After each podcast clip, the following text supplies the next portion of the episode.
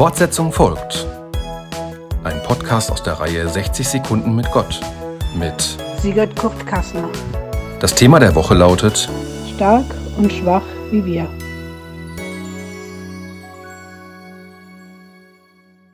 Sollte Gott etwas unmöglich sein? Das waren die Worte, die ich zuletzt gehört hatte. Von Gott selbst. Worte, die ich glauben wollte, die ich wohl auch tief in meinen Zweifeln tatsächlich geglaubt habe. Aber dennoch ist es mir schwer gefallen, das auf mich selbst zu beziehen. Ich, alte Frau, viel Zukunft war da ja nicht mehr.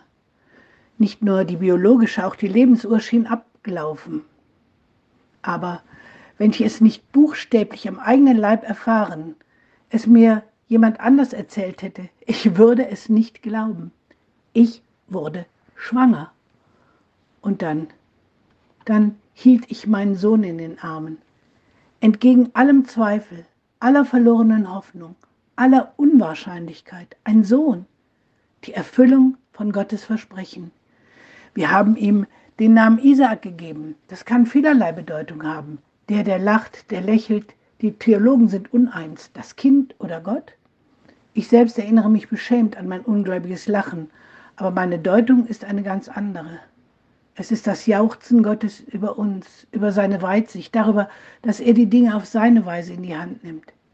Isaac ist für mich der Einbruch überraschender göttlicher Wirklichkeit, dem ich nur in unfassbarem Staunen entgegentreten kann.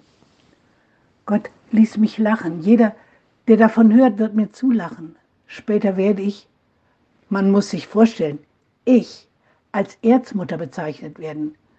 Gott hat eine ganze Nation auf unser kleines bisschen Glauben und Vertrauen aufgebaut.